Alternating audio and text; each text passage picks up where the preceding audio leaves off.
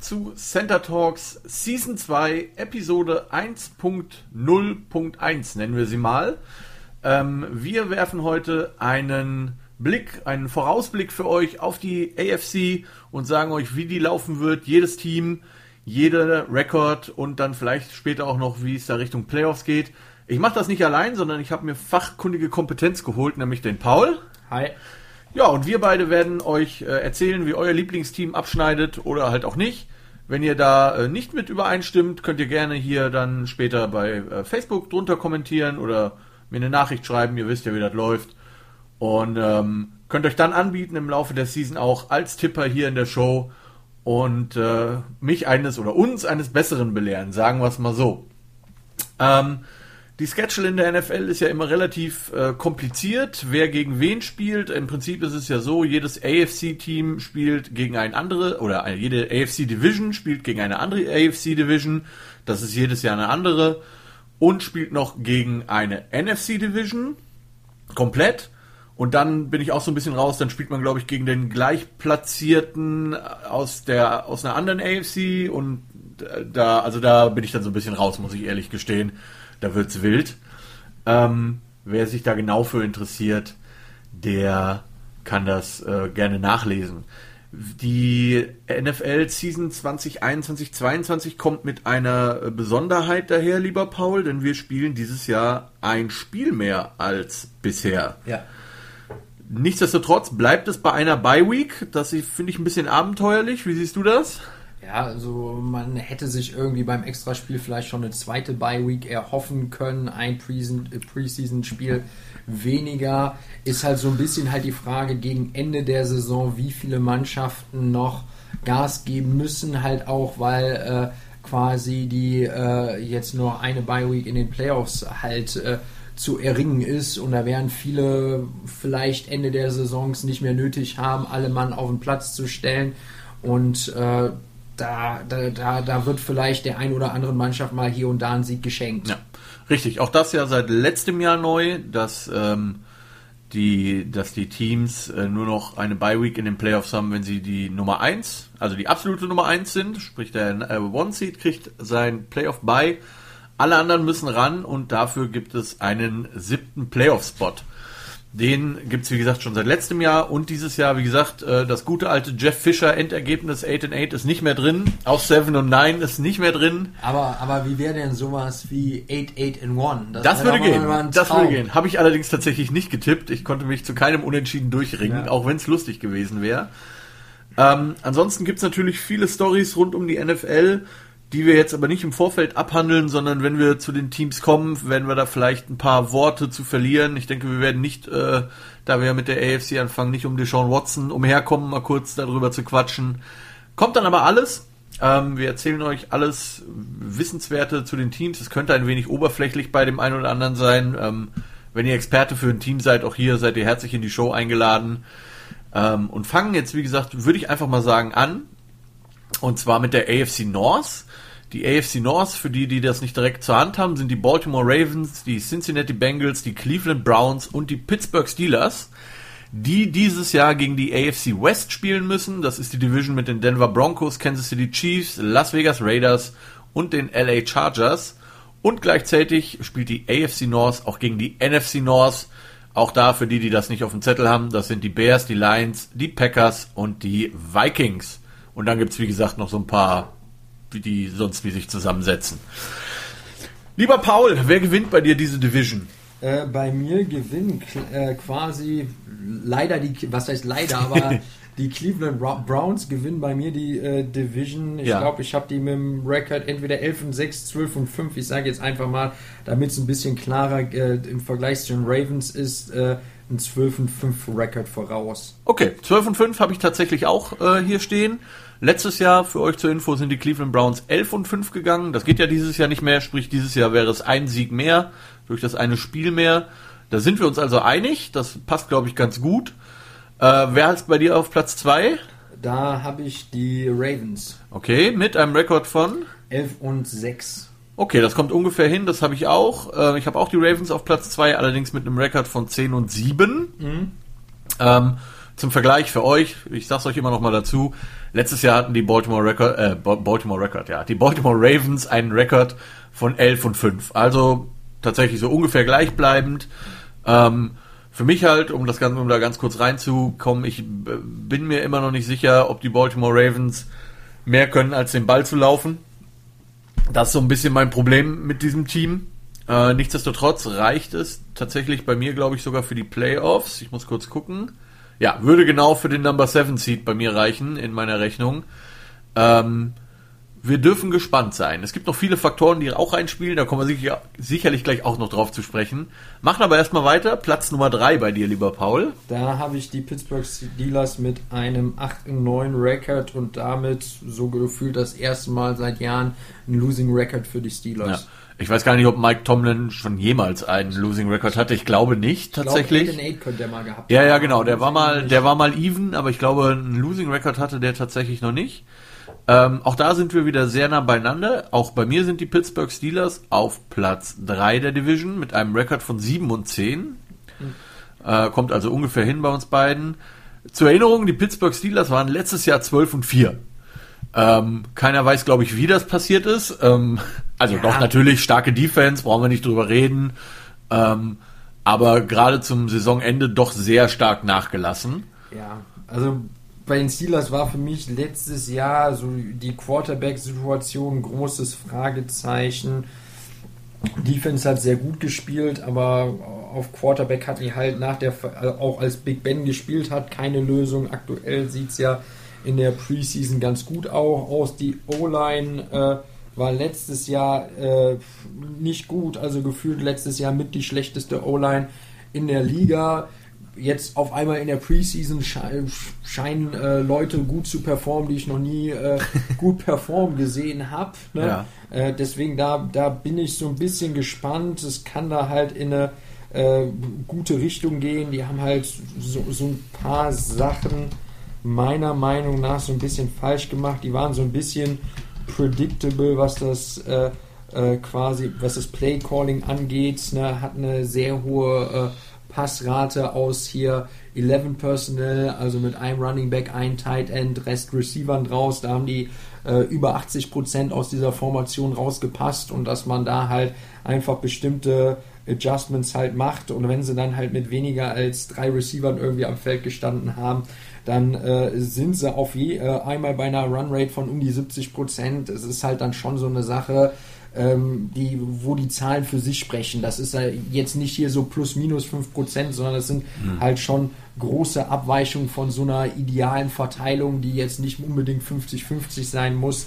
Aber deswegen halt auch äh, dieses Jahr für mich äh, siehst du halt nicht ganz weit oben, auch weil sie halt so Spieler wie da, äh, Bud Dupree, Villanueva verloren haben und äh, glaube ich nicht ganz äh, sich ganz so gut verstärkt haben in Free Agency. Ich glaube, die haben da keinen wirklich guten Spieler gesigned, der jetzt irgendwie rausstechen würde. Ja, ähm, sehe ich auch so. Also man muss ja sagen, sie haben ähm, James Conner abgegeben, den Running Back, wobei der letztes Jahr auch viel verletzt war, aber das war ja so deren Ding nach äh, Le'Veon Bell. Dafür haben sie Najee Harris gedraftet von Alabama, der finde ich ordentlich aussah mhm. jetzt in der Preseason. Ähm, ich glaube auch, die, die größte, der größte Verlust ist wirklich tatsächlich Bud Dupree als, als Outside Linebacker, den man an die Tennessee Titans verloren hat via Free Agency. Äh, Mike Hilton auf Cornerback wird wehtun. Und äh, wie du sagtest, äh, Villanueva auf äh, Tackle, wobei der auch schon 33 ist, der aber lustigerweise ausgerechnet zu den äh, Baltimore Ravens gegangen ist. Also das wird auf jeden Fall ein nettes Wiedersehen zweimal im Jahr. Ja. Und ähm, ja, ich sehe das auch so. Die Steelers hatten letztes Jahr äh, nicht nur, dass sie sehr ausrechenbar waren. Das Problem war, dass sie an und für sich, fand ich, manchmal ordentlich gespielt haben, aber gerade gegen Ende hin einfach sehr, also sehr passlastig waren, aber dafür zu viele Drops hatten. Also sehr viel Quick Passing und da muss ich die Dinger halt auch mal fangen und das haben sie halt einfach nicht getan und dadurch hat man dann halt die letzten vier Spiele, glaube ich, komplett verloren und hätte eigentlich noch mehr verlieren müssen. Und ähm, auch wenn Big Ben, die Fotos, die man gesehen hat, sieht es ja so aus, als wäre er halbwegs fit. Sieht ja schon mal gut aus. Aber sie haben äh, zum Beispiel ihren Center verloren, den einen Pouncy-Bruder, ich glaube Marquise war, war das. Ähm, und Big Ben ist halt auch nicht mehr der Jüngste. Und äh, ja, solange ähm, hier Smith Schuster und der andere Kollege Claypool vor dem Spiel auf äh, den gegnerischen Logos rumhüpfen, ähm, könnte das dem einen oder anderen zur Motivation genügen. Gut, okay, dementsprechend haben wir beide die Cincinnati Bengals auf dem letzten Platz in dieser Division. Welchen Rekord hast du da, Paul? Ich habe äh, 6 und 11. Oh, das ist optimistisch. Ich habe 4 und 13. Mhm. Ähm, war eins der Teams, wo ich manchmal so ein bisschen suchen musste, wo ich denen überhaupt einen Win zutraue. Ähm, ich habe so ein bisschen, um, wir wollen da nicht allzu lange drüber reden, aber mein, so vom Gefühl her haben die Cincinnati Bengals einfach falsch gedraftet. Man hätte vielleicht eher in O-Line investieren sollen, denn in einen Receiver. Ja. Äh, alte Weisheit, es hilft alles nichts, diese zehn tolle Receiver zu haben, wenn du keine O-Line hast. Die O-Line sieht in der Preseason zumindest, auch wenn man da nicht allzu viel drauf geben sollte, sehr, sehr löchrig aus. Ja. Sehr, sehr löchrig. Und die äh, Cincinnati Bengals haben jetzt auch das Problem, dass sie nicht gerade eine nette Schedule haben. Ja, wobei, also bei den Cincinnati Bengals, wo ich irgendwie auf die 6 und 11 gegangen äh, bin, jetzt O-Line ist für mich halt auch wirklich bei den Bengals halt irgendwie das große Fragezeichen. Die haben ja irgendwie Riley Reef gesigned. Ja. Ne? Grundsätzlich ja jetzt nicht der schlechteste, aber auch nicht der jüngste, aber ist jetzt halt auch nicht der, der, der, der, der Top-Player, auf den ich jetzt alles setzen würde, aber jetzt äh, für so ein Value-Signing mhm. wahrscheinlich nicht verkehrt. Ich finde, der Schedule von denen startet relativ angenehm, wenn ich das in richtig in Erinnerung habe. Uh, Woche 1 daheim gegen Minnesota, Woche 2 in Chicago, Woche 3 in Pittsburgh, dann kommt Jacksonville. Ja. Dann muss man gegen Green Bay rein. Also es ist schon so eine. Green Bay ist hart, aber dann nochmal gegen die Detroit Lions. Und für mich ne, äh, sind da so ein paar Spiele bei, die man gewinnen kann, äh, wo ich jetzt nicht die großen Erwartungen habe. Mhm. Ähm, ja, ne, aber Cincinnati Bengals ist halt auch so ein Team, wo es mich nicht wundern würde, wenn halt der Rekord ein bisschen schlechter ist. Äh, hinten raus wird der, äh, äh wird der Schedule bombenhart. Ja, auf jeden Fall. Also nach der Bye äh, Las Vegas Raiders gegen Pittsburgh, gegen die Chargers, gegen die 49ers, gegen Denver, nochmal Baltimore, dann gegen die Chiefs. Da war ich mir nicht ganz so sicher, weil es könnte sein, dass es für die Chiefs um nichts mehr geht in Woche 17. Weiß man nicht. Und am Ende halt gegen Cleveland. Also es ist, äh, gibt schönere Schedules, das muss man sagen. Zumal ja. es eine, insgesamt ja traditionell immer sehr taffe Division ist. Ja. Also die haben sich immer sehr lieb. Ähm, ja, ich glaube halt mit dem Joe Burrow haben die grundsätzlich einen soliden Quarterback gedraftet. Ja. Bei dem bin ich noch relativ optimistisch und halt diese diese vier Win-Größenordnung, ne, das ist für mich eher so eine Mannschaft, die keinen richtigen Quarterback halt hat, der vielleicht auch mal irgendwie ein gutes Spiel macht oder mhm. halt viel mit Pässen halt macht. Also der äh, jetzt ohne den wird schwierig werden, da sechs Siege zu finden. Da wäre ich mhm. wahrscheinlich eher bei vier, aber durch die, durch die, die 17 Spiele auch glaube ich, dass es irgendwie möglich ist, Richtung sechs Siege zu kommen, weil vielleicht auch für die ein oder andere Mannschaft äh, verletzungstechnisch Probleme dazukommen könnten und da so ein paar Spiele sind, wo sie jetzt nicht ganz auf ungefähr auf Augenhöhe sind, wo es ja. so eine Coinflip-Nummer ist. Ne? Okay, ja, wir werden sehen im Laufe der Saison. Also die erste, das erste Team, wo wir uns zwar in der Platzierung äh, einig sind, aber beim Win-Loss-Record ein bisschen auseinandergehen. Ich sag 4 und 13, Paul sagt 6 und 11. Äh, zur Erinnerung nochmal, letztes Jahr waren die Cincinnati Bengals 4, 11 und 1 tatsächlich. Ja. Wir werden sehen, wie da die äh, Entwicklung ist. Gut, das war die AFC North. Kommen wir zur AFC East. Die AFC East hat es dieses Jahr mit der AFC South zu tun, sprich mhm. äh, Andersrum, die AFC East sind die Buffalo Bills, die Miami Dolphins, die New England Patriots und die New York Jets, die wie gesagt gegen die AFC South spielen müssen. Das sind die Houston Texans, die Indianapolis Colts, die Jacksonville Jaguars und die Tennessee Titans und gleichzeitig gegen die NFC South ran müssen. Das sind die Kollegen Atlanta Falcons, Carolina Panther, New Orleans Saints und Tampa Bay Buccaneers. Eine, ich würde sagen, gemischte Division, mhm. während, die, während die AFC East auch eher gemischtes, würde ich sagen, aber tendenziell nicht, nicht unstark. Ähm, fangen wir vorne an wieder, lieber Paul. Nummer 1, Platz 1. Ja, äh, da habe ich ganz klar die Buffalo Bills vorne. Ja. Ich habe auch die, ich habe es äh, mit dem 12 und 5 Record. Ich glaube, es wird halt bärenhart halt irgendwie, also Richtung halt 13 Wins zu kommen. Ich traue es den äh, Bills durchaus zu. Ähm, ja, ne, ähm, ist aber halt auch so eine äh, Sache äh, mit dem Josh Allen, sehr guten Quarterback, sehr gutes Secondary. Aber ich bin da, glaube auch, dass sie halt eine, einige Spiele äh, liegen lassen können und ich glaube halt auch, dass die Division äh, bei so Mannschaften wie New England, die letztes Jahr eher nicht so gut waren, dass die jetzt halt dieses Jahr wieder einen deutlichen Schritt nach vorne machen werden und denen äh, die Bills da an der einen oder anderen Stelle ärgern sollen. Deswegen bin ich bei 12 mhm. und 5. Okay, da sind wir uns äh, zu 100% einig. Auch ich habe die Buffalo Bills bei 12 und 5. Zum Vergleich letztes Jahr 13 und 3. Mhm. Ähm, und 12 und 5 finde ich ist immer noch ein sehr guter Rekord mhm. für, also generell. Und wenn man sich mal so die Schedule anguckt, der Buffalo Bills, Woche 1 direkt gegen Pittsburgh, okay, mal gucken. Dann muss man nach Miami, toughes Team, ziemlich sicher. Washington wird auch nicht gerade leicht. Ne? Houston ist dann eher so ein Breezer. Danach müssen sie zu den Chiefs, zu den Tennessee Titans. Das ist schon hart. Ähm, dann hat man noch so ein paar einfachere Spiele, muss dann aber auf jeden Fall nochmal zu den Indianapolis Colts, ähm, muss nach Tampa Bay und äh, ja, wie gesagt, toughes Schedule und generell halt, wie gesagt, würde ich sagen, auch eine, eine, eine toughere Division, definitiv. Ähm, bei den Buffalo Bills ist ja inzwischen äh, Mitch Trubisky gelandet als Backup Quarterback mhm. und hat in der Preseason eine sehr gute Performance gegen sein altes Team abgeliefert, wobei man auch da nochmal Preseason nicht überreagieren sollte. Ähm, aber ja, also ich würde sagen, Trubisky, auch wenn man vielleicht lachen mag, ist sicherlich noch einer der besseren Backups in der Liga. Da gibt's äh, Teams, die haben wahrscheinlich mehr Probleme, wenn äh, das passiert. Zumal Buffalo all over ein ziemlich äh, solides Team stellt, wie du gesagt hast, gutes Secondary. Äh, eigentlich finde ich auch eine sehr gute D-Line. Die O-Line hat letztes Jahr solide ausgesehen. Die haben nicht viele Leute verloren. Ähm, außer sie verlieren jetzt noch Cole Beasley. mhm. Und da könnten wir vielleicht einen kurzen Einschub machen. Ähm, denn man muss ja sagen, das Schedule oder die, die, die Win-Loss-Records könnten sich alle umdrehen, wenn äh, dieses Jahr Corona zuschlägt.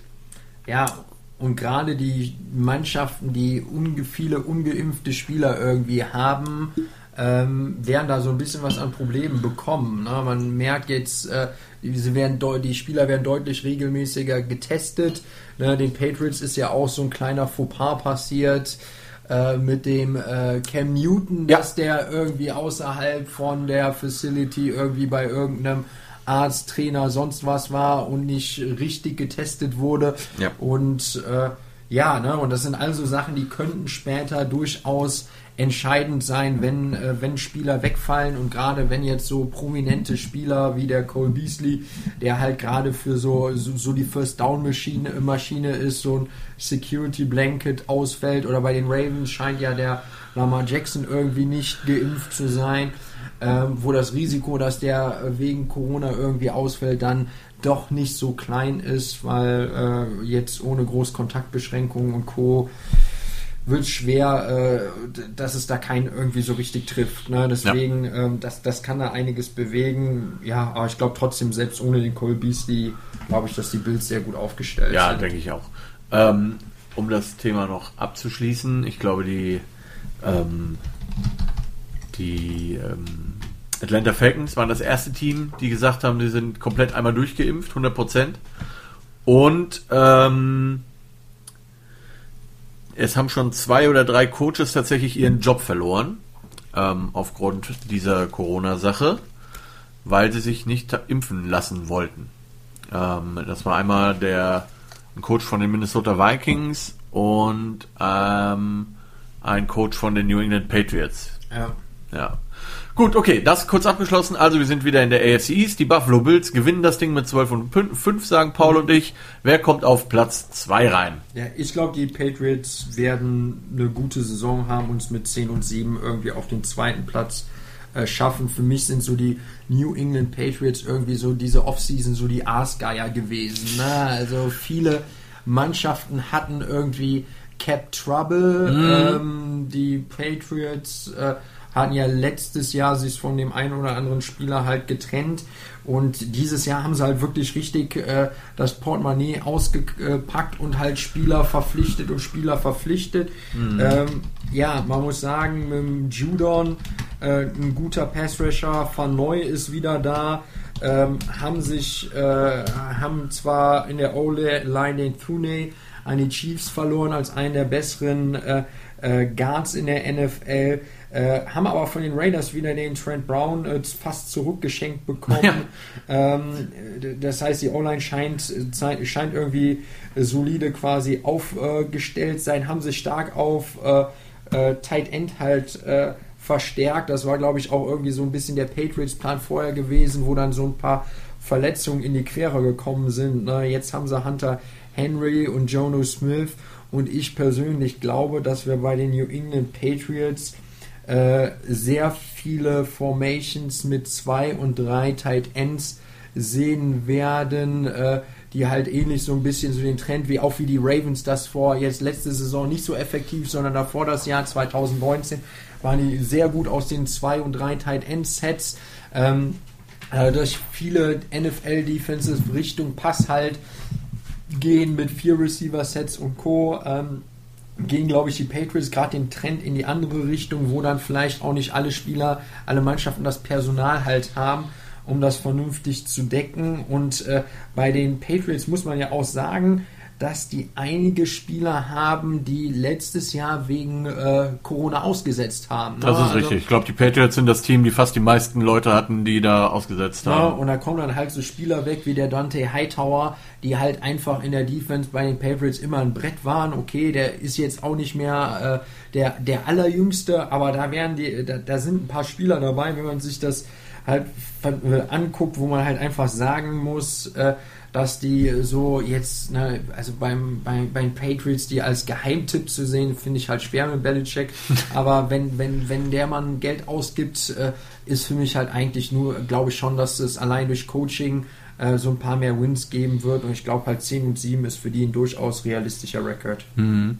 Okay, ja genau. Also äh, wie du sagst, die, die Patriots haben tatsächlich, indem sie in den letzten Jahren ja immer sehr verhalten waren, insgesamt immer eigentlich in Free Agency äh, gut zugeschlagen, haben ähm, äh, wie du sagst, Matt Judon geholt von den Baltimore Ravens, Smith und Henry hast du erwähnt, außerdem noch Jalen Mills auf Safety, Nelson Aguilar haben sie geholt, ähm, dann haben sie äh, Calvin Neu haben sie zurückbekommen auch als mhm. auf Linebacker. Also es ist schon und äh, ja, also ein ein ein, ein Patriots-Team oder ein, ein Belichick-Team zu unterschätzen, ist immer falsch, glaube ich. Ne? Und äh, die Patriots dürfen unter anderem gegen die Jets spielen und, äh, wenn ich das richtig gesehen habe, auch gegen Jacksonville. Äh, genau. Das sind halt zwei Rookie-Quarterbacks, wo der Belichick auf jeden Fall mit einem Gameplan kommt, der den äh, nicht schmecken wird. Das hat er, glaube ich, über die letzten Jahre immer bewiesen, dass er das kann.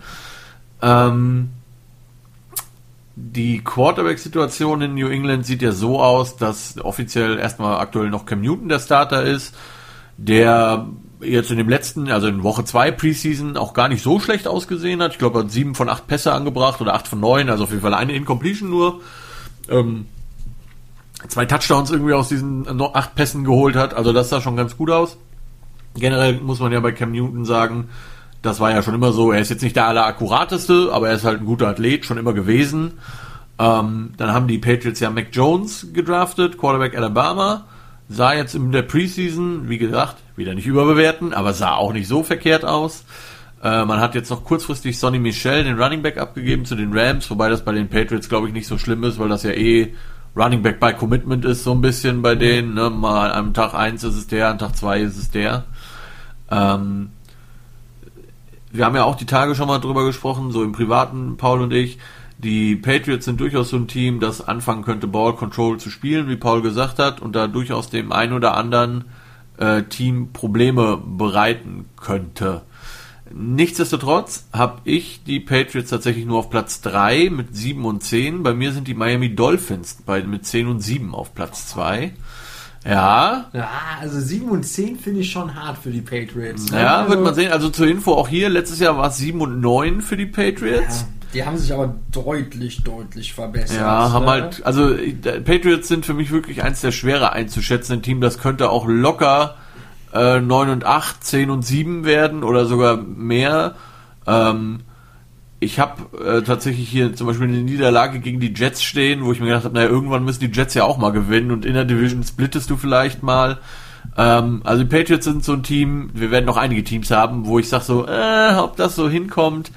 Ähm, für mich aber erstmal 7 und 10, für dich 10 und 7. Dementsprechend vermute ich, dass bei dir auf Platz 3 dann die Miami Dolphins wären. Oder doch die Jets. Nee, Oder also die, die, die, die, Dolphins habe ich tatsächlich auf äh, Platz 3, äh, sahen teilweise letztes Jahr ganz gut aus. Ne?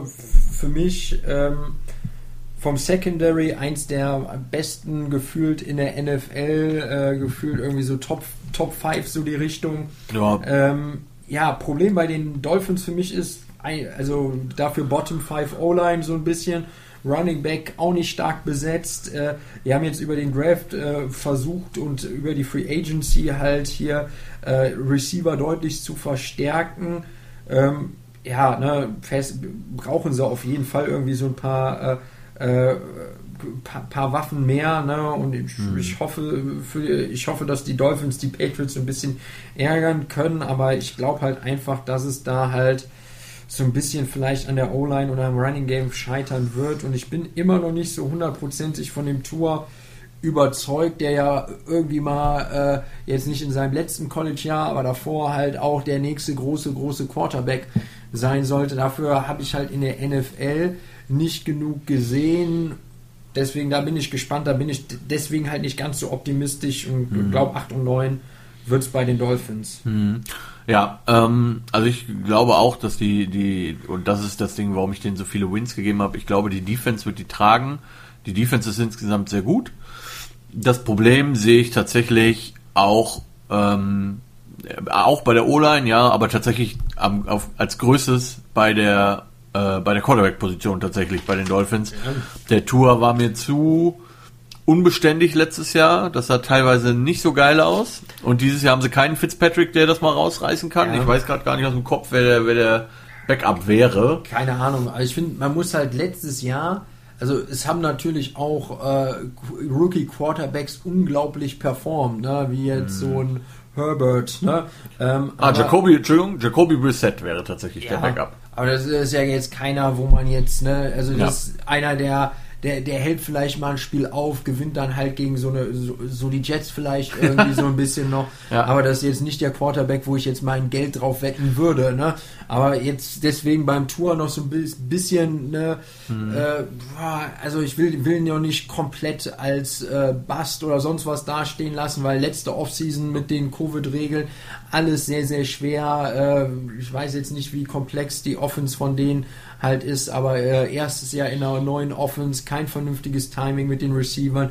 Als linkshändiger Quarterback vielleicht halt auch für die Receiver so ein bisschen gewöhnungsbedürftig. Deswegen, also ich, bis jetzt hat er mich nicht überzeugt, aber mhm. das ist jetzt noch nicht äh, einer, den ich halt abgeschrieben habe, wo es so andere vielleicht gibt, wo ich sage, boah, dass die den nochmal aufs Feld karren, äh, überrascht mich doch sehr. Kommen wir zu Josh Rosen an, diesem Stelle, an dieser Stelle.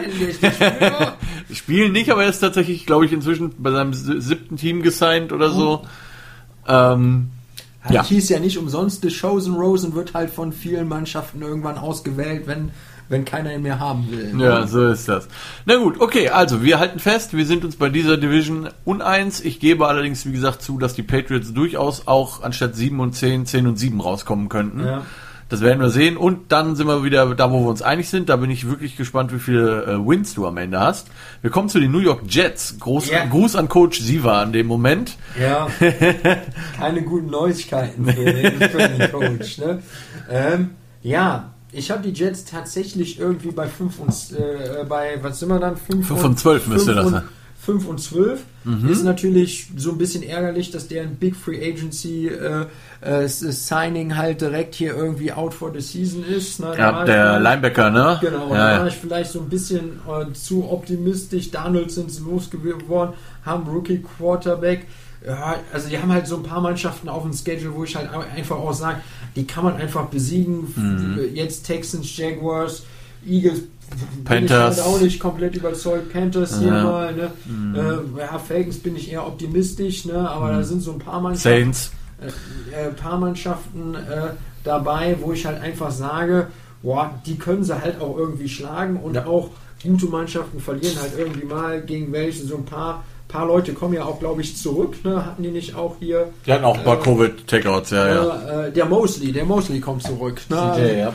Äh, der, ne, also war für mich immer einer auch der besseren Linebacker äh, in der NFL und deswegen sage ich halt, äh, auch wenn, wenn ich jetzt vielleicht anders gedraftet hätte als die, also weil ich euch anders gedraftet hätte, aber ähm, ja, ne, es gibt schon ein paar Lücken bei denen. Äh, für einen Guard hoch zu traden, glaube ich, also die haben halt die linke Seite auf jeden Fall äh, mit den Beckton äh, letztes Jahr, ja. der letztes Jahr Guter einen, einen, sehr guten Job gemacht hat und jetzt den Vera Tucker, einer irgendwie auf jeden Fall ein Guard, der viel verspricht, da haben sie auf jeden Fall die linke Seite halt irgendwie äh, zugemacht und äh, versuchen da auf jeden Fall äh, den Quarterback vernünftig zu protecten und äh, den, den nicht zerstören zu lassen, weil der wird schwer genug in der Division. So, sonst kommt die Mami von dem. Die scheint ja, ja auch sehr äh, aufpasserisch zu sein. Ja, ja ähm, wir sind uns fast einig mal wieder. Ich habe äh, den New York Jets tatsächlich ein Spiel mehr zugetraut zu gewinnen. Ich habe die bei 6 und 11. Mhm.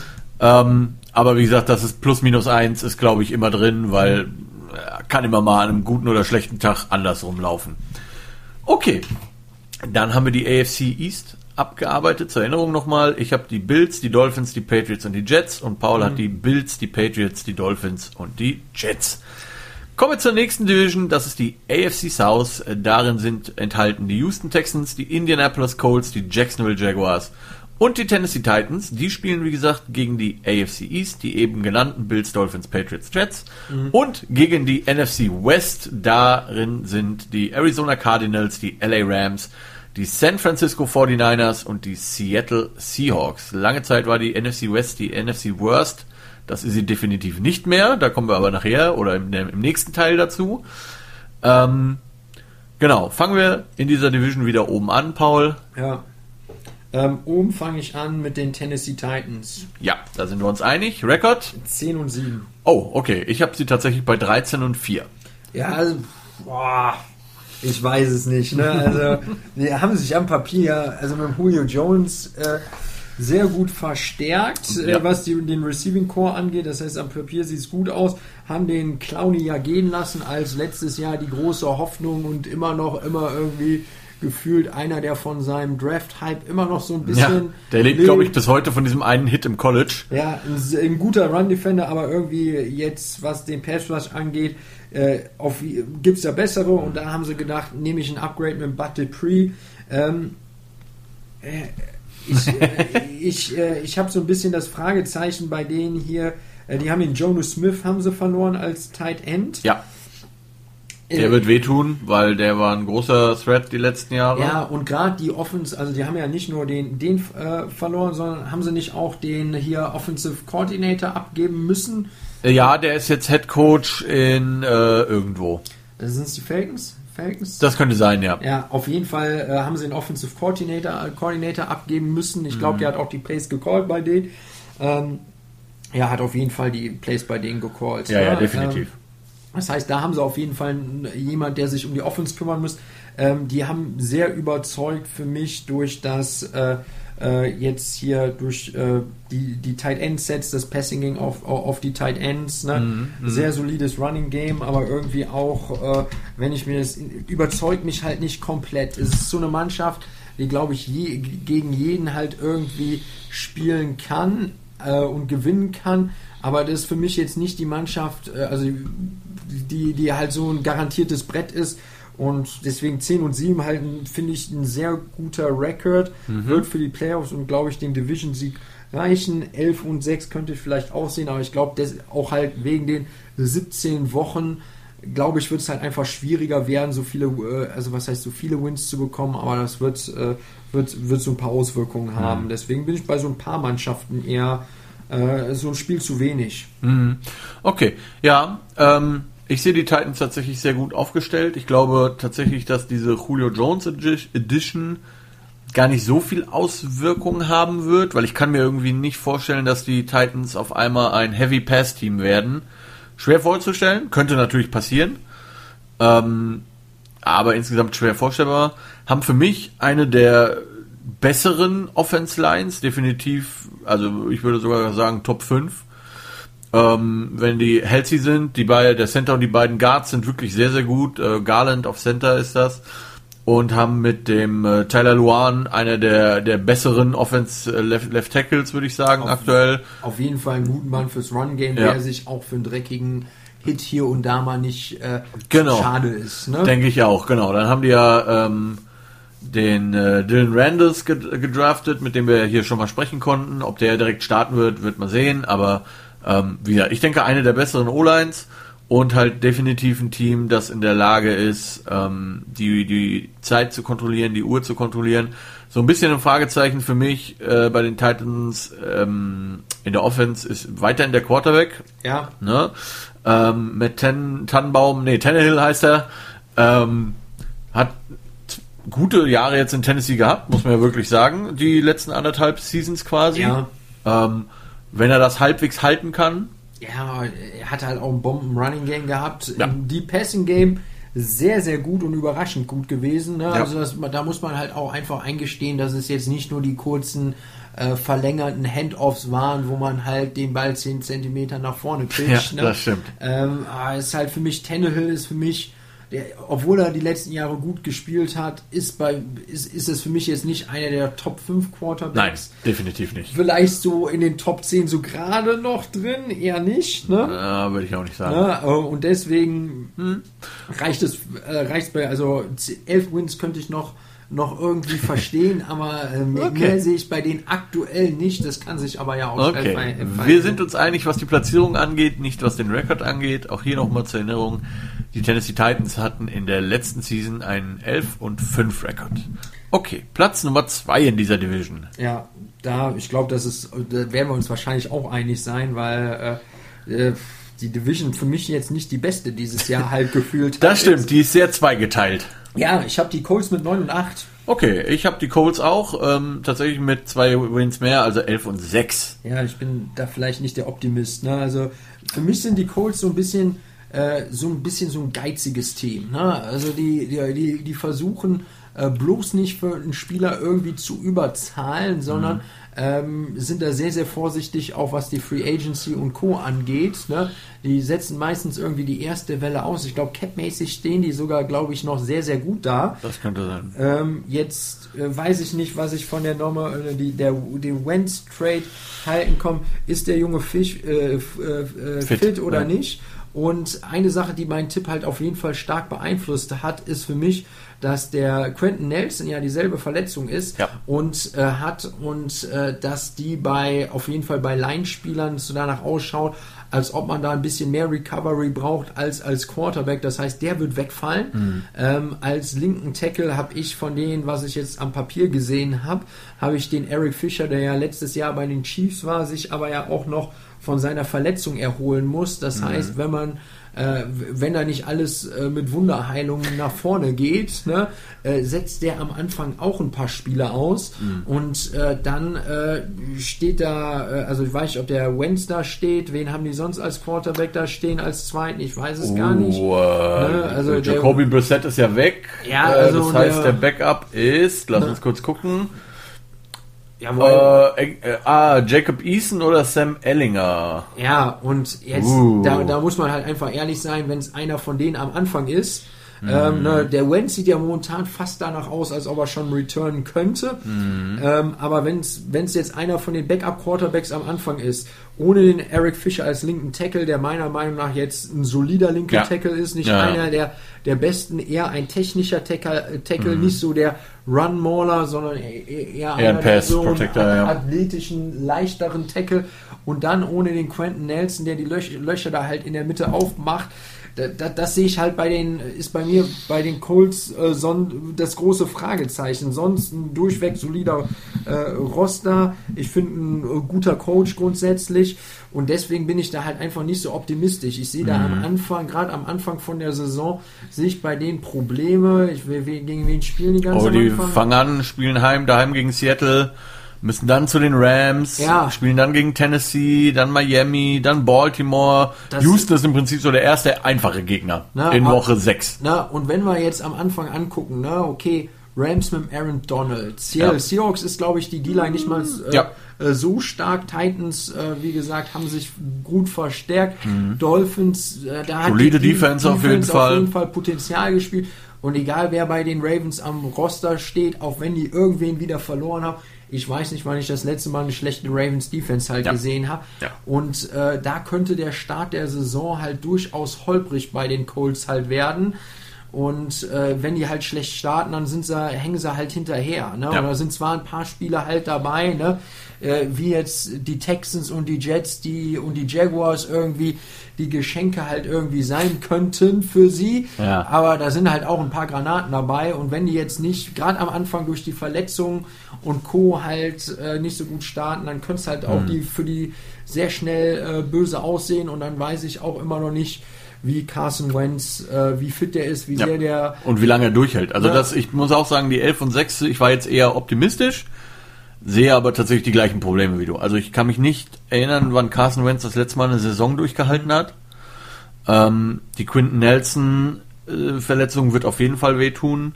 Der linke Tackle Gostonzo ist retired, wie du sagst, da haben die Eric Fischer geholt, aber auch der ist die letzten Jahre eher mehr schlecht als recht durch die Seasons gekommen. Ne? Ähm, haben halt auch da, deswegen hab ich, war ich ein bisschen optimistischer, haben eine sehr starke Defense, spielen ja diese, diese Double A-Gap, oder haben sie zumindest letztes Jahr gemacht, diese Double A-Gap Defense gespielt, mit einer Cover 2 hinten dran, ähm, mit einem sehr schnellen Linebacking Core, dem Leonard auf Mittellinebacker, den sie jetzt auch verlängert haben, der glaube ich ein sehr, sehr guter Junge ist. Ähm, ich bin immer noch ein Fan von Jonathan Taylor auf Running Back, der da wirklich einiges äh, reißen kann, allerdings natürlich nur mit Hilfe seiner O-Line. Ich glaube auch da kann man sagen, Colts le letztes Jahr auf jeden Fall eine der Top 5 O-Lines, Ja. dieses Jahr wahrscheinlich eher nicht mehr. Also kommt halt drauf an, Verletzungen wird man sehen. Ähm, ja, also ich war einfach ein bisschen optimistischer, bin bei 11 und 6, kann aber auch gut 9 und 7 werden, äh, 9 und 8 werden, 9 und 7 ist ja nicht mehr, 9 und 8, würde mich auch nicht wundern, in, in keinster Weise. Okay, und jetzt wird's spannend, die, die unteren beiden. Ja, ich glaube, ich ziehe jetzt bei dem, was ich aufgeschrieben habe, jeweils nochmal ein Spiel ab. Weil ich da, also ich bin bei beiden nicht so wirklich. Also, Ja, ne, ich habe die richtig schlechte, Jungs. Ja, also als ich mich auf die Nummer hier vorbereitet habe, ne, habe ich, hab ich mir bei den Jaguars aufgeschrieben, Lawrence als Quarterback war jetzt der No-Brainer für mich. Ja, Ähm, aber dann ein Running Back in der ersten Runde als äh, Team im Rebuilding zu machen. Ne? Also für mich ist Running Back der absolute Lux Luxus-Pick. Ne? Ja. Wenn wir gleich auf deine Giants irgendwann kommen. das ist, glaube ich, auch immer noch ein Fehler, der die äh, Giants halt jagt. Auch bei den Chiefs Ja. muss man jetzt sagen, ne, mit ne, dem Running Back Pick oben in der ersten Runde, das ist purer Luxus, finde ich. Ne? Und er hat nicht aber habt ihr nicht letztes, ihr habt doch letztes Jahr auch Ja, schon einen, ne? Jahr. Ah, ja, den Edward Zeller, ja, den ja. Edward Hilaire, das war ein purer Lux- Luxus-Pick. Als ich das gesehen habe, habe ich gedacht, wo ist der O-Line-Pick? Wir brauchen noch Tiefe in der O-Line irgendwie. Ja, ne? Oder. Jetzt im Pass-Rush, äh, äh, jetzt auf Defensive End brauchen wir Verstärkung. Natürlich sind da vielleicht nicht die Spieler, die man gerne sehen würde, dann halt irgendwie da. Aber ein Running Back halt hoch zu draften, die jetzt, ne, jetzt der, mit dem Rookie-Contract, wo man sagt, man nimmt sie für den Rookie-Contract noch halt günstig mit. Ja, und mehr, man bezahlt sich halt, nicht mehr dumm äh, und dämlich, das ist nicht so schlimm. Ne, und lässt sie danach gehen, aber es, es ist für mich wirklich der, der Luxus, Luxus-Pick halt schlechthin. Und er hat sich ja jetzt schon verletzt. Ne? Ja, wir- ist, die Rede äh, ist von Travis Etienne, für diejenigen, die jetzt gerade rätseln, über wen wir reden. Ähm, Running Back Clemson, quasi der, der Kumpel von Trevor Lawrence, offensichtlich. Das hat sicherlich auch so ein bisschen mit reingespielt. Ähm, der, Ja- die Jaguars, das vielleicht noch kurz äh, für die, die nicht so viel reingucken oder reinhören. Äh, Urban Meyer ist da ja jetzt der Head Coach, einer unserer besonderen Freunde. Ja, Ähm, ehemaliger Florida State äh, nee, Florida Gators. äh, Florida Gators, Entschuldigung, äh, Entschuldigung, nicht, bevor ich hier jemanden beleidige. Natürlich, Florida Gators ähm, Coach hat unter anderem ja auch äh, dort gecoacht, als Tim Thibault da war, den man ja als äh, Tight End Versuch äh, kurz mitgeschleppt hat. Ja, sehr schöne Rocks habe ich da gesehen. Super Blocks, ja, war echt großartig. Er hat auch genau ein Preseason Game überlebt. Ja. Ähm, da wir jetzt aber über die Jaguars reden, hast du die Jaguars auf drei oder die Texans auf drei? Ich habe die Jaguars auf drei. Okay, also ist, sind wir uns einig, ja? Ja, also, also bei den Texans gibt es ja noch ein großes Fragezeichen. Ja, da reden wir gleich drüber, genau. Ne, aber halt die Jaguars auf, ich denke, jetzt halt, wie gesagt, vier Wins könnten bei denen irgendwie drin sein. Mhm. Ähm, ja, ne, der, ne, man muss ja auch sagen, ne, äh, dass der liebe Herr Lawrence ganz gut am College gespielt hat. Ja. Ne, egal was jetzt mit Preseason und Co. und allem ist ähm, und wie, wie schlecht die Offens da halt aussehen können. Der Junge ist talentiert und ich glaube, der hat äh, auch auf jeden Fall so, das ist so ein Spieler, wo man sagt, der will gewinnen, der, der Junge gibt Gas und ich glaube, dass der hier und da mal vielleicht ein Spiel für die entscheiden soll. Aber auch bei denen ist für mich halt irgendwie so O-Line halt schon eins der großen Fragezeichen ja. und die sind halt, also für mich in der Defense vor allem halt auch sehr schlecht aufgestellt. Ne? Ähm, die, die, die haben jetzt halt keine, keine einzige Position Group, wo ich sage, da überzeugen die, also für mich von der Defense halt eher in den Bottom 5. Äh, jetzt in der Offense, da, da, da gibt es halt auch nicht viel, was mich halt irgendwie so überzeugt, aber ja, ich sag mal, also ich würde sagen, die Linebacker sind ganz okay, ne, mit äh, Josh Allen ist ein ganz guter, Miles Jack ist ein, ist, ist ein guter Spieler, ähm, Dakota Allen auch noch da, für die, die Last Chance U gesehen haben, jetzt vielleicht nicht überragend, mhm. aber wenigstens ein Name, den man kennt. Ja, ich glaube, ähm, Allen wird ja eher auf äh, Defensive End äh, äh, drüber gehen von der Defense her. Ne? Ja, ist jetzt, ist jetzt äh, als Linebacker ge gelistet, aber ja. Ähm, genau, also sehe ich tatsächlich ähnlich. Ich habe die Jacksonville Jaguars mit einem Win weniger als du. Ich habe 3 und 14 mhm. auf, dem, auf dem Tablett stehen. Ähm, Einfach weil ich mir, also es ist einfach ein Team im Rebuild. Da muss man einfach ehrlich sein. Letztes Jahr waren die Jaguars 1 und 15, da wären 3 und 14 schon mal zwei Wins mehr. Ähm, mit einem Rebuilding-Team, einem neuen Headcoach, einem neuen System, mhm. einem neuen Quarterback, vielen neuen Spielern und die haben ja auch wirklich viel abgegeben letztes Jahr noch. Das muss man ja auch sagen. Die haben ja Ausverkauf gemacht im Prinzip. Mhm. Und ähm, ja, wenn die zwei Spiele mehr gewinnen als letztes Jahr, ist das für die, denke ich, eine gute Season. Das könnte auch durchaus eins mehr werden, vielleicht auch zwei, wer weiß das schon. Ne? Generell halt toughe, toughe Division oder tough, weil halt Indianapolis und Tennessee auf jeden Fall tough sind.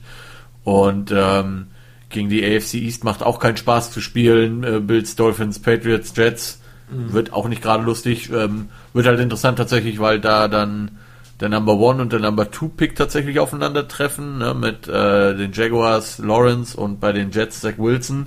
Wird also direkt mal lustig zu sehen bestimmt. Ähm, aber ja, Jacksonville, die, ja, es ist nur Preseason, aber die O-Line sieht tatsächlich aus wie so ein Stück Schweizer Käse. Sieht nicht gut aus. Und auch auf Wide Receiver haben die jetzt nichts, wo du sagst, den nehme ich mal besser in Doppeldeckung. Ne? Also klar, DJ Chark hatte die letzten Jahre ganz ordentliche Seasons, immerhin, also Fantasy-mäßig auf jeden Fall war das okay. Aber ansonsten ist da jetzt halt nichts, wo du sagst, ui, da habe ich Angst vor. Ja, ja, Angst nicht, ne? Also ich glaube, ist nicht sexy. Ne, Marvin Jones irgendwie in Free Agency noch geholt, ja. aber halt halt nicht. Ja, ist halt auch schon 31, ne? ne? Aber jetzt halt nichts, was halt jetzt wirklich so komplett äh, auf den ersten Blick halt überzeugt. Ne? Also wie gesagt, bei Jacksonville, ja, ne, also bin ich nicht so optimistisch, aber ich glaube halt auch, dass es dieses Jahr jetzt nicht so, also dass es jetzt eher Mannschaften so mit drei, vier Wins gibt, als jetzt irgendwie mit 1 in 15 oder 0 und 16. Ja, äh, ja irgendwo wird bei, bei 17 ich, Spielen schon. Die spielen ja auch gegen die, äh, gegen die Houston Texans. Ne? Genau, da kommen wir nämlich jetzt zu. Die sind dementsprechend bei uns beiden auf dem letzten Platz. Ja, Wie oft dürfen die Texans bei dir gewinnen? Dreimal, dreimal. Oh, also ich bin da wahrscheinlich auch wieder opti optimistisch. Ich glaube so, irgendwie sind doch alles NFL-Spieler und irgendwie, wenn man vielleicht das richtige Risiko eingeht, ist es so viele Fragezeichen bei denen. Ne? Ja. Was die halt gemacht haben, ist, die haben alles verkauft, um Erfolg unter Bill O'Brien damals zu haben. Äh, hier dieser, äh, der, der Tanzel-Trade, wo sie viele Draft oh, ja. Ausgeben müssen. Das ist ja immer. Freuen die sich Sache. die Miami Dolphins heute noch drüber über das, das Ding. Immer, ne, äh, das sind immer die Sachen, ich, also ne, einen Spieler bezahlen in Ordnung. So ein bisschen Draft Capital abgeben für einen Spieler auch in Ordnung, ne? Ähm, aber äh, zu viel und dann noch viel Geld auspacken zu müssen, wo der Spieler sagt, ja, bezahlt mich oder ich bin weg, dann seht ihr noch dümmer aus.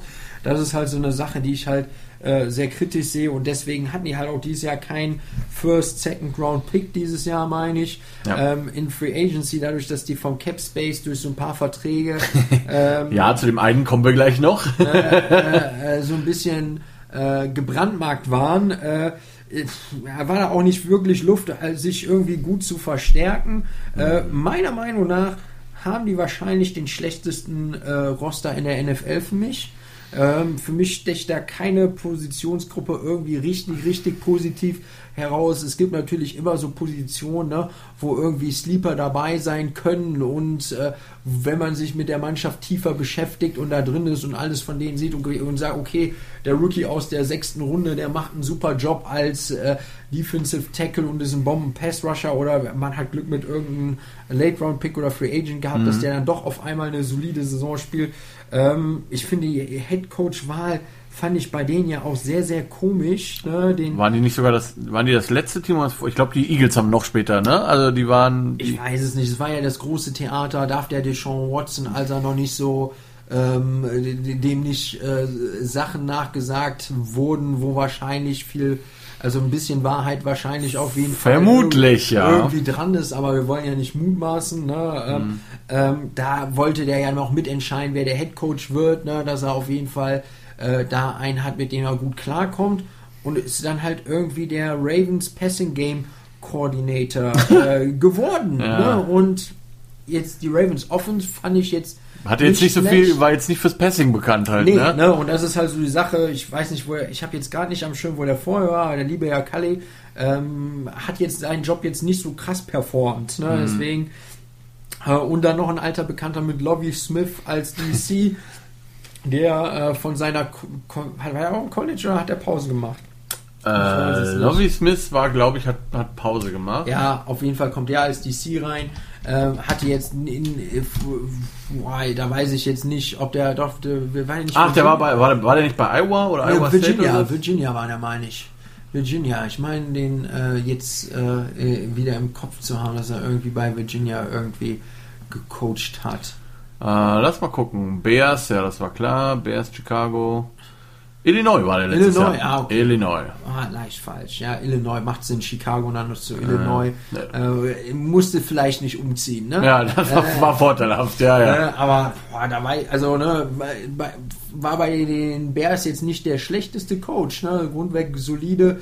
Äh, hat es halt irgendwie, war halt immer so ein bisschen entfernt, äh, entfernt davon wirklich durchzubrechen. Deswegen, ich weiß nicht, ob der mhm. jetzt mit den, ob der, ob dem die Pause am College gut getan hat oder ob der jetzt halt sich erstmal wieder ans NFL-Game irgendwie so ein bisschen gewöhnen kann. Deswegen für mich 3 und 14, äh, aber mich wird bei den Texans halt nichts wundern, falls doch der Deshaun Watson irgendwie spielen sollte, ist es natürlich so, dass der liebe Junge äh, jetzt rein sportlich gesehen einer der besten jungen Quarterbacks in der NFL ist, der halt auch von seiner Athletik her ähm, denke ich, da halt auch vielleicht einen Sieg mehr rausholen könnte. Ja. So, jetzt wäre wär wieder Tyra Taylor ist, glaube ich, äh, Jawohl, Tyra Taylor. Quarterback. Ja, ja. Falls, falls, es nicht wieder einen Teamarzt gibt, der ihm die Lunge durchsticht. Ja, äh, ne, und äh, da muss man sagen, ich finde, drei äh, ist ja, ne, da, ist kein Heller. Drei, drei Siege könnten drin sein.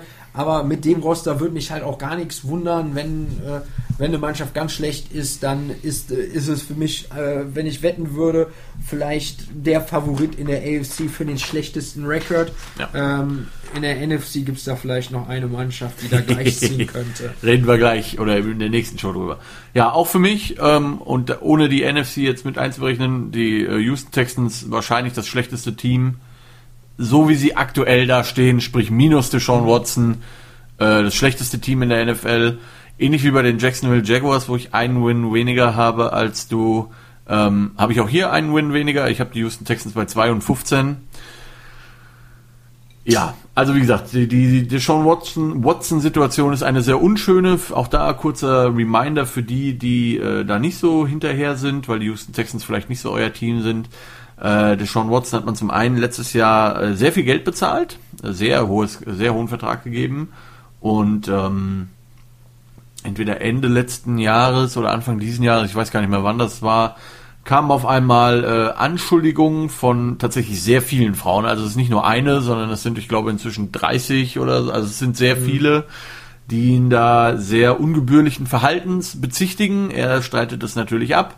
Das Ganze ist in einer, ja, wird, äh, wie sagt man das, untersucht, investigated. Ähm, inzwischen glaube ich sogar tatsächlich durchs FBI, also es ist nicht mehr so auf Local State ja, Geschichte. Wo, wo also gibt es verschiedene Berichte, warum ja. das FBI ja. äh, Anyway. Es gibt manche, die sagen, wegen Erpressung ist das FBI da drin, aber. Er wird auf jeden Fall, wie gesagt, ähm, da beschuldigt.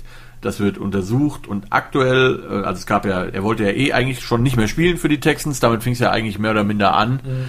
ähm, weil er, wie Paul sagte, den Headcoach nicht mit aussuchen durfte, etc. pp.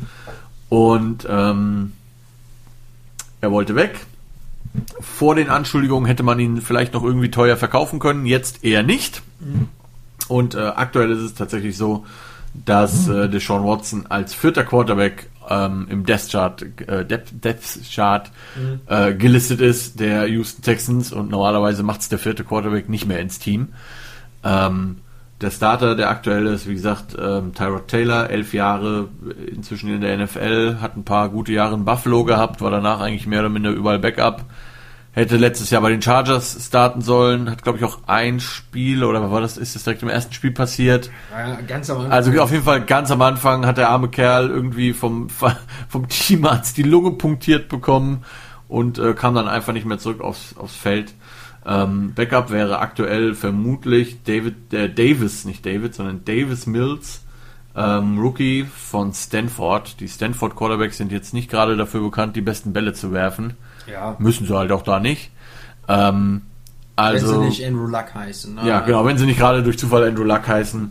Ja, und ansonsten, wie Paul sagt, der, der Roster ist halt absolut nicht sexy. Ähm, klar haben die einen Philip Lindsay drin und Mark Ingram und Rex Burkhardt auf Running Back, aber das sind halt auch alles Jungs, die schon ein paar Tage in der NFL gesehen mhm. haben. Und äh, Wide Receiver mäßig ist da jetzt auch nichts mehr, was dich irgendwie. Also es ist halt insgesamt nicht sexy. Ja, ich glaube, in Fuller und, haben sie verloren. Ne? Ja, genau, der ist, der ist nach Miami.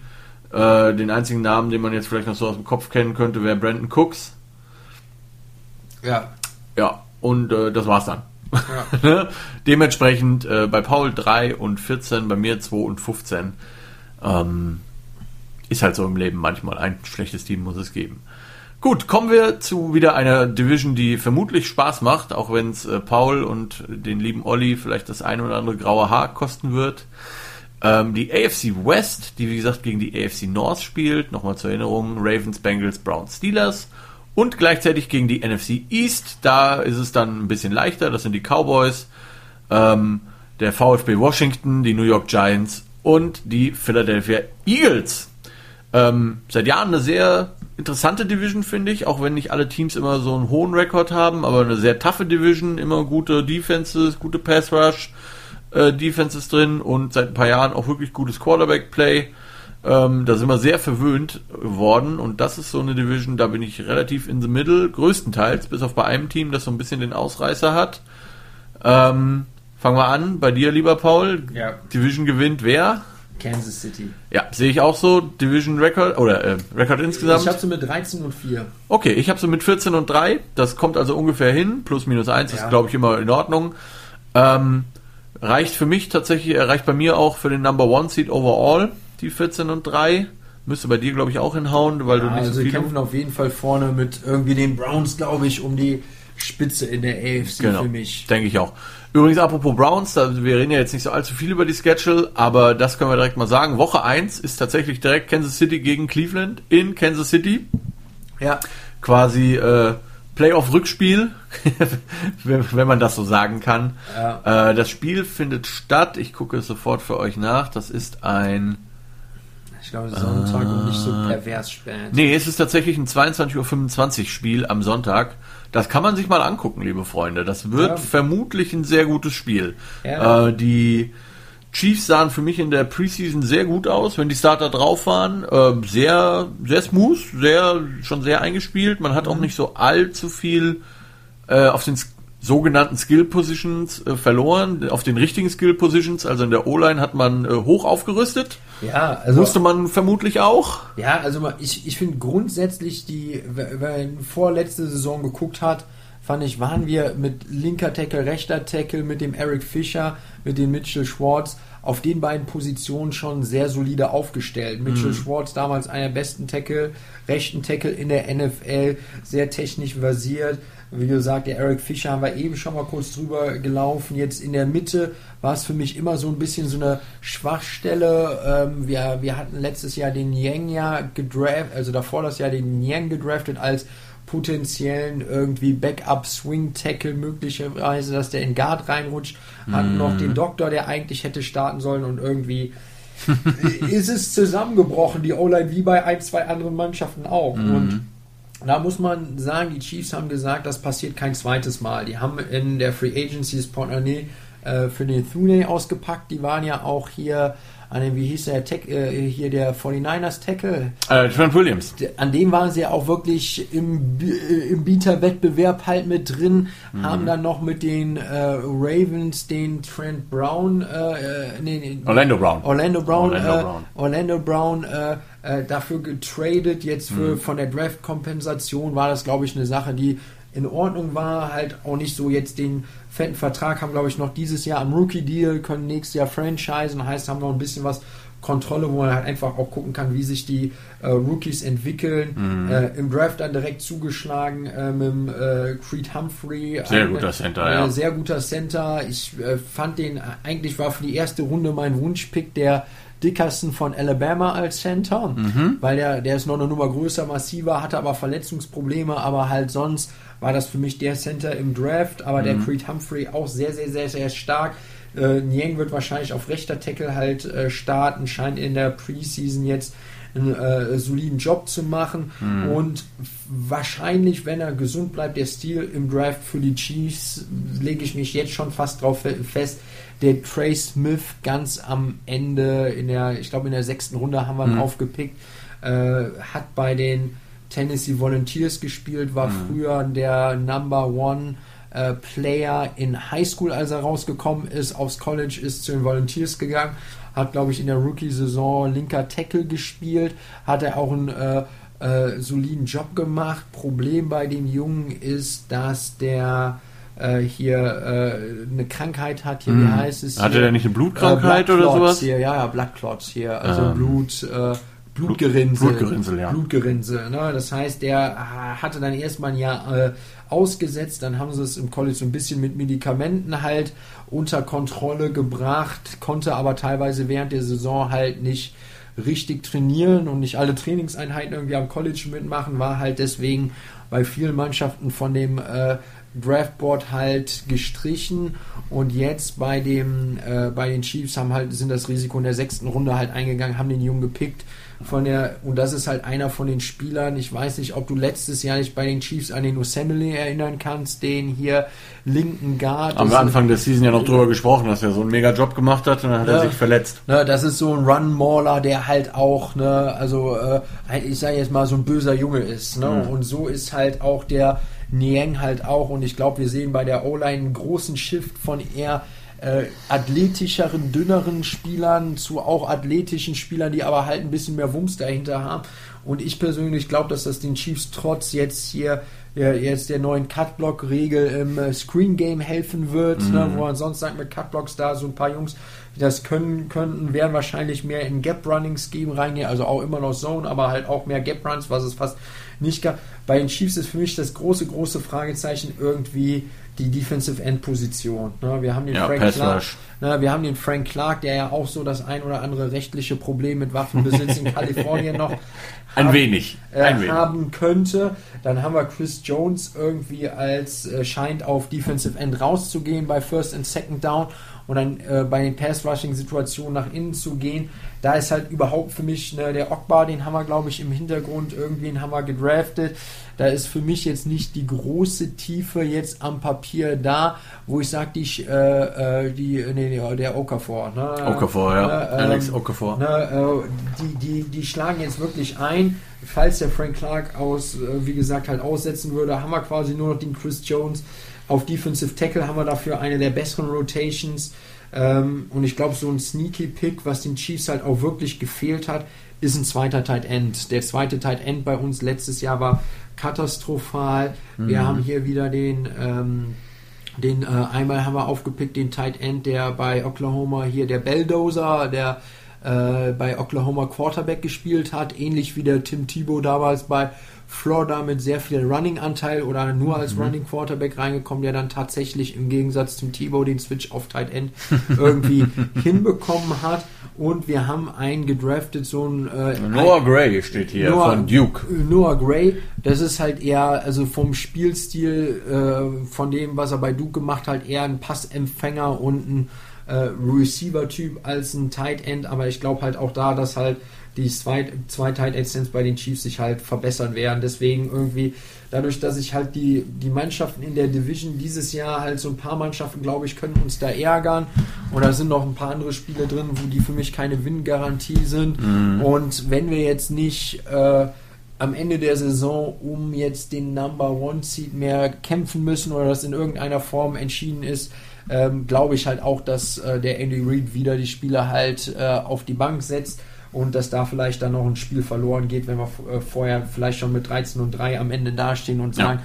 Äh, dann ein Spiel ja, ja. lassen wir irgendwie durchlaufen oder wir können noch umstehen äh, irgendwie äh, 13 und 3 und jemand anderes hat den Number One Seed schon secured dann glaube ich auch nicht, dass die da noch Gas geben würden. 13 und 4 oder äh, 4 ist, finde ich, äh, solide auf jeden Fall für mich die beste Mannschaft in der Division und eine der besseren Mannschaften in der AFC, die auf jeden Fall in den Playoffs und den Kampf äh, Richtung Super Bowl auf jeden Fall mitsprechen wird. Mhm. Okay, dann würde ich sagen, ist zu dem Team alles gesagt, habe ich auch nicht viel hinzuzufügen. Generell nur für die, die gerne O-Line gucken äh, guckt euch wirklich den Creed Humphrey an als, als Center. Der hat nicht umsonst letztes Jahr, glaube ich, den, den O-Line, den Center Award gewonnen. Ähm, wirklich guter Junge. Wirklich, wirklich guter Junge. Technisch gut. Äh, richtig nasty. Außerdem habt ihr ja noch, ist der Kyle Long ja aus Retirement quasi zurückgekommen. Ja, ich weiß gar nicht, ob der startet oder Nee, nicht. der, also wirklich äh, Starting O-Line aktuell ist der Brown auf linker Tackle, der mm. von den Patriots auch halt ein guter Mann. Der Creed mm. Humphrey ist auf Center gesetzt. Trey Smith ist auf rechter Guard aktuell tatsächlich als Starter gesetzt, obwohl da durchaus Konkur Konkurrenz ist. Mm. Und der, Niang, der Doktor noch, ne? Äh, den, der, der, Doktor ist noch da, der Long ist noch da, mm. ähm, der Rammers als Swing Tackle mm. ist noch da.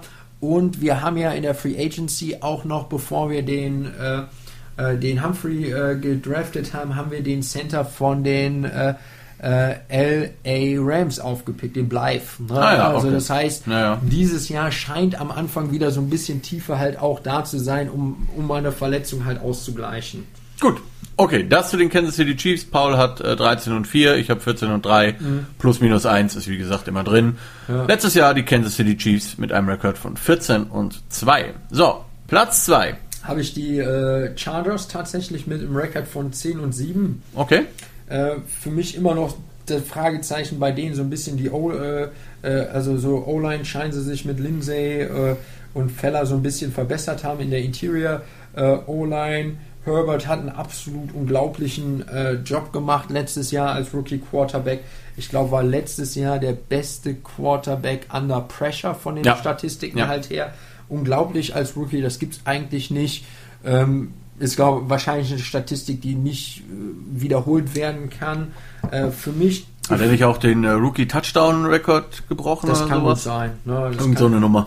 Äh, äh, das kann äh, gut sein. Ne? Und, und die haben ja noch den Slater im Draft aufgepickt in der ersten Runde, also den zweitbesten Tackle wahrscheinlich, der wahrscheinlich noch eine Nummer, also anfangs eine Nummer technisch versierter ist als hier äh, der Tackle, den die Lions gedraftet mhm. haben, der aber halt einfach das deutlich größere Potenzial nach oben halt hat. Ne? Und für mich einer der, der, der, der, der Sachen, die sich auszahlen wird für die Chargers, ist der Headcoaching-Wechsel. Letztes Jahr wurden unter dem Lynn halt einfach einige fragwürdige Entscheidungen halt getroffen, wo das ein oder andere Spiel dann doch äh, nicht in Richtung der Chargers gegangen ist, weil Clock Management komisch ja, war. Clock Management katastrophal. Hier und da so ein paar Play-Entscheidungen, geht man dafür, geht man nicht dafür, läuft man, passt man, passt man. Da wurden ein paar Sachen verschenkt und ich glaube hm. 10 und 7 für mich könnten die Chargers halt eine der Überraschungsmannschaften sein, die halt auch noch einen größeren Sprung nach oben machen hm. können. Okay, auch da sind wir uns wieder fast einig. Ähm, du hast 10 und 7, ich habe die Chargers tatsächlich auch auf Platz 2 mit 11 und 6, also ein Win mehr. Mhm. Auch hier, ich meine, das reicht bei mir tatsächlich in meinem Bracket genau für die Playoffs. Äh, genau, für Play Nummer, äh, für Nummer 6, weil sie den äh, besseren In-Division-Record haben als die Ravens in dem Fall. Ich habe das alles ausgerechnet heute. Mhm. Ähm, genau. Äh, letztes Jahr die Chargers 7 und 9. Ähm, für mich also es ist, ich bin offiziell, ich bin ja immer so ein bisschen optimistischer, deswegen ähm, habe ich da diese elf Siege. Die Chargers müssen halt einfach hinkriegen, vier Quarter Football zu spielen, weil das war einfach das Problem ja. letztes Jahr, ähm, dass man eben nicht vier Quarter Football gespielt hat, sondern nur drei, dass man, wie du sagst, ähm, fragwürdige Entscheidungen getroffen hat, im Special Team vor allen Dingen, aber auch im Clock Management. Und wenn man das auf die Kette kriegt, dann glaube ich, sind zehn bis elf Siege drin. Und das wäre, glaube ich, ein guter Turnaround und auch ein relativ schneller Turnaround ähm, im Vergleich zu den letzten Jahren. Gut, nächster. Ja, also ich habe die Raiders und die Broncos beide mit 7 und 10. Okay. Deswegen können wir gucken, ja. hast du, wie, wie Ich habe tatsächlich die Denver Broncos mit 9 und 8. Das wäre deutlich besser als im Jahr vorher. Da waren sie nämlich 5 und 11. Mhm.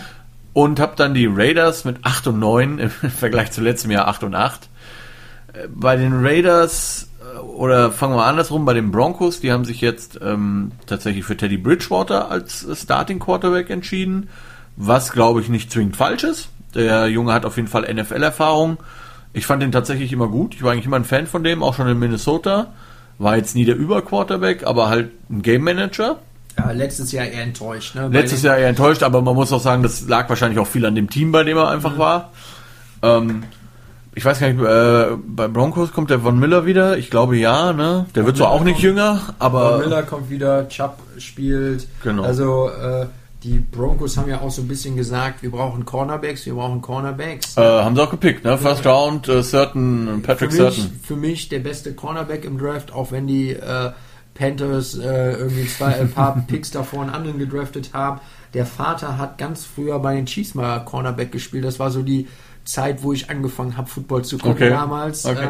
Äh, ähm, ja, ne, den Darby, den Fuller haben sie sich beide auf Cornerback geholt. Mhm. Ähm, da sind sie gut aufgestellt. Ich glaube, die Broncos haben einen be der besten Roster in der NFL, wenn man nicht auf den Quarterback halt guckt. Hm, ja, da war, man hat ja kurz, äh, glaube ich, in Denver davon geträumt, dass Aaron Rodgers rüberkommt. Ja, ne, vielleicht vielleicht äh, macht er das ja nächstes Jahr. Ja, ja. Ähm, ich weiß nicht, ob ich als Quarterback in eine Division reingehen würde, wo der Patrick Mahomes und der Justin Herbert spielen. Ne? Mhm. Also, also es wäre auf jeden Fall interessant, aber es wäre schon tough. Es wäre einfach, äh, also äh, da ist halt einfach nichts garantiert. Ja, ne? absolut. Also, absolut. Ähm, ja, ne? Fragezeichen finde ich mich noch die rechte Tackle-Position mit dem Messi, der, der langjährige NFL-Erfahrung, aber halt eher jemand, der drum kämpft, irgendwie noch spielen zu können oder auf mm. jeden Fall nicht mm. äh, die sichere Bank halt irgendwie ja, ist. Ja, ne? Deswegen. Äh, O-Line war ja letztes Jahr schon das Problem. Ne, ähm, aber für mich halt eine Mannschaft, die durchaus äh, auch noch einen Schritt weiter gehen mm. könnte. Ja, ähm, bei den Denver Broncos übrigens, äh, beim Thema O-Line ist ja der Quinn Meinertz oder Mennertz oder wie immer der gute Mann ausgesprochen wird, äh, den haben die ja gedraftet aus, aus Wisconsin Whitewater. Das ist dieser großartige Athlet, der immer die Plauze über, unter, über ein Trikot trägt und ähm, beim, beim Senior Bowl ja sehr gehypt wurde. Ich würde mhm. mich für ihn sehr freuen, wenn er irgendwie äh, ja. äh, den Roster schafft. Das ist ja Division 3, das schafft man, ist ja auch nicht so alle Tage. Mhm. Das wäre auf jeden Fall cool. Und ähm, ja, ich glaube, wie gesagt, also ich glaube, sie sind insgesamt ganz okay aufgestellt oder ziemlich gut aufgestellt. Mhm. Ähm, die Frage wird wirklich sein, wie wird dieses Quarterback-Play funktionieren. Ich glaube, wie gesagt, dass der Bridgewater nicht zwingend die falsche Wahl ist. Es ist halt, ich würde sagen, die sicherere Wahl aktuell. Der Drew Luck ist äh, jemand, der ja wohl so ein bisschen unter dem, dem Synonym Ganzlinger laufen würde. Ne? Also sehr, wirft auch mal ein paar dumme Bälle, die wirft der ja. Bridgewater halt ebenso nicht. Ja, es, es ist halt so ein bisschen die Sache. Jetzt beim Brulog, der hat halt nicht viel genug gezeigt. Aber für mich würde es mich eher wundern, wenn es halt irgendwie groß nach oben gehen würde mhm. bei dem. Ähm, aber halt auch ein Bridgewater ist jetzt wahrscheinlich nicht, also hat immer wieder gezeigt, dass er was kann. Ne? er, wenn alles andere perfekt läuft, glaube ich, kann man mit dem auch Spiele gewinnen, aber ich glaube, da muss man halt auch äh, bewusst Risiken eingehen, wenn man halt gegen die besseren Mannschaften spielt, ja. eher in eine Ball-Control-Nummer halt reingehen, Uhr kontrollieren und dann halt einfach ähm, dann äh, eff sehr effektiv sein, wenn man es halt sein muss. Ja. Okay, wie gesagt, bei mir die Denver Broncos 9 und 8 mhm. und dann die, noch die Raiders am Ende mit 8 und 9, die sich letztendlich nur um ein Spiel verschlechtern, weil sie einfach eins mehr verlieren. Mhm. Ähm, Raiders einfach für mich, es tut mir leid, nicht Fisch, nicht Fleisch, das der Herr Gruden hat ja noch sieben Jahre Vertrag oder so. Mal gucken, ob er die ja. erfüllen darf. Aber äh, es sind halt die Raiders. Also es ist irgendwie. Ja. Noch sieben Jahre Vertrag beim Rekord von sieben und zehn und Ursprungsvertrag von zehn Jahren, wenn das nicht mal ein Zeichen ist, dass ich die richtig getippt habe. Ja. also für mich bei den Raiders, die haben ja wirklich die Chiefs immer tough gespielt. Mhm. Ne? Und einer der Gründe, warum die tough gespielt ist, dass die eigentlich eine äh, solide O-Line hatten, äh, vielleicht auf Tackle nicht athletisch genug oder nicht das, was man sich von den Tackeln erwartet haben, aber die haben äh, den, äh, den hier Dings wieder zurück an die Patriots gegeben, haben den Rodney Hudson an die Cardinals gegeben und hier ist der gar nicht auch noch weg, der, äh, ähm, der ist auch noch auch weg, ne? Ja. Äh, dann haben sie halt, haben sie halt hier äh, einen äh, Tackle gedraftet, der glaube ich rechter Tackle spielen wird. Und es war für mich halt eigentlich die Stärke von den Raiders. Die haben halt immer noch äh, mit dem äh, Rux und dem Waller einen guten, äh, also einen sehr guten Tight End, Top 5 Tight End wahrscheinlich von den letzten Jahren her. Und einen guten Receiver mit Potenzial, aber ich weiß nicht, ob die es noch schaffen, die offen so zu spielen, wie sie es gespielt haben von der O-Line, weil das halt für mich eigentlich eher die Stärke von den Raiders haben. Und jetzt haben sie halt wirklich Leute ausgetauscht, aber haben sie jetzt halt auch nicht äh, da so viel wieder reingesteckt, dass man halt einfach sagt, äh, da hat man Hoffnung, dass es halt äh, äh für viel reicht. Mhm. Ne? Ja, würde ich auch sagen. Also haben tendenziell eher abgegeben denn dazu bekommen. Und äh, ja, deswegen sehe ich da keine wirkliche Verbesserung. Gut, ihr Lieben, das war die AFC-Seite und äh, wir melden uns dann wieder mit der NFC-Seite, mit äh, dem zweiten Teil und reden dann kurz noch über die Playoffs. Ich hoffe, ähm, ihr hattet Spaß beim Hören und wenn ihr anderer Meinung seid, was euer Team angeht, dann lasst uns das gerne wissen. Schreibt uns hier bei Facebook oder äh, kommentiert hier unter dem Beitrag einfach drunter. Vielleicht werde ich dieses Jahr auch einfach mal eine äh, E-Mail-Adresse einrichten, wo ihr dann hinschreiben könnt. Und ansonsten ähm, wünschen wir euch noch einen schönen Tag, einen schönen Abend, wo immer ihr wart und sagen bis zur NFC-Show. Ciao!